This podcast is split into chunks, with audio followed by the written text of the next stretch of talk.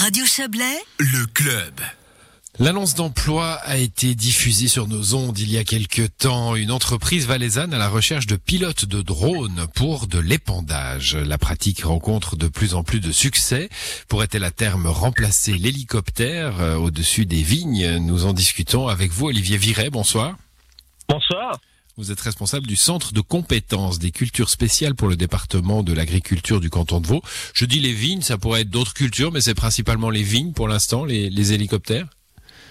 Alors, il y a aussi les abricotiers en Valais, essentiellement euh, contre la moniliose des fleurs, puisqu'on est dans une période où effectivement il faut intervenir pile dans la floraison de l'abricotier. Et puis, euh, le moyen rationnel aujourd'hui qui est l'hélicoptère a aussi des tentatives au niveau du drone.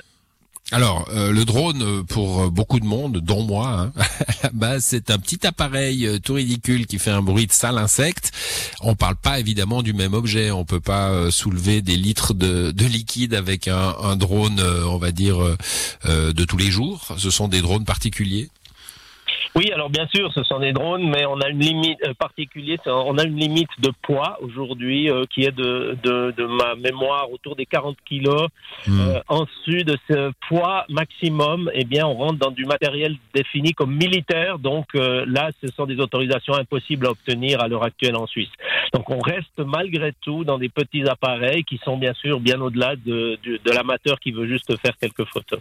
Bon, petit appareil euh, égal a priori pas prêt à remplacer l'hélicoptère. On est d'accord que ça ne peut pas assurer l'épandage. Euh, on, viendra après à, ce à ce qu'on met hein, dans, ces liquides d'épandage, mais ça peut pas assurer le, le job d'un hélico. Non, alors effectivement, aujourd'hui, un hélicoptère vous, vous traite pratiquement un hectare, donc 10 000 mètres carrés en l'espace de 5-7 minutes. Euh, bien sûr qu'un drone, c'est absolument impossible de l'imaginer.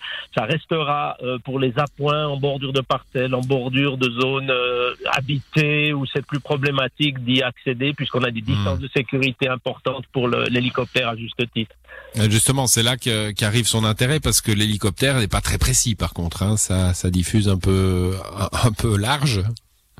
Oui, alors nous avons fait des travaux dans les années 97-98 euh, en Valais euh, qui montraient effectivement que surtout pour les traitements avant la floraison de la vigne, lorsqu'il y a peu de feuilles, une bonne partie de la bouillie, ben, forcément, euh, va descendre sur le sol. Plus, plus vous avez, euh, moins, moins vous auriez de feuilles sur une culture, bien sûr, moins la bouillie, évidemment, a de surpassible. Donc la, la, déperdition à l'échelle du sol peut être relativement importante dans ces traitements préfloraux.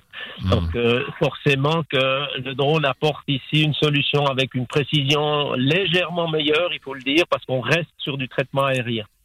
Ouais, qui dit aérien dit évidemment sujet au vent, à, à, toutes sortes de choses. Bon, euh, ça, ça, reste euh, évidemment là, j'imagine hein, plein de gens qui nous écoutent en disant bah, que ce soit un hélicoptère ou un drone, euh, euh bah, l'important c'est les saletés qu'on qu'on balance du ciel. Euh, est-ce qu'on avance de ce point de vue-là sur la, la, la qualité des produits?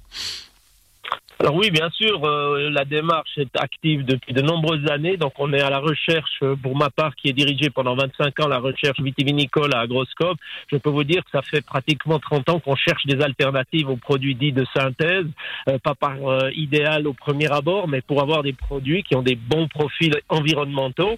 Et si nous avions des solutions, et je vous cache pas qu'à l'échelle mondiale, des quantités de gens cherchent. Donc c'est pas parce qu'on est affilié à l'industrie phytosanitaire, c'est que les solutions ne sont pas clés en main disponibles aujourd'hui. Alors il y a des, tentatives, on a aujourd'hui une série de produits, mais qui ont des efficacités euh, partielles. Donc dans la définition même, c'est-à-dire que hmm. par rapport à 100% d'efficacité, on est peut-être à la moitié. Donc on doit les appliquer plus souvent euh, et si la pression de la maladie est très importante, eh bien nous n'avons pas suffisamment d'efficacité. Bon, oh, je, reviens au drone, hein, et ça sera ma dernière question. Euh, je le disais, c'était une annonce hein, qui nous a interpellés. Alors c'était il y a un petit moment déjà, mais euh, qu'est-ce qui, j'imagine qu'on n'est pas pilote de drone comme ça euh, quand on a euh, fait trois photos avec son drone personnel. Hein, il y, a, y a une formation? Comment on devient pilote de drone? Ah oui, oui, alors il y a une formation très spécifique qui est relativement, je dirais, accessible.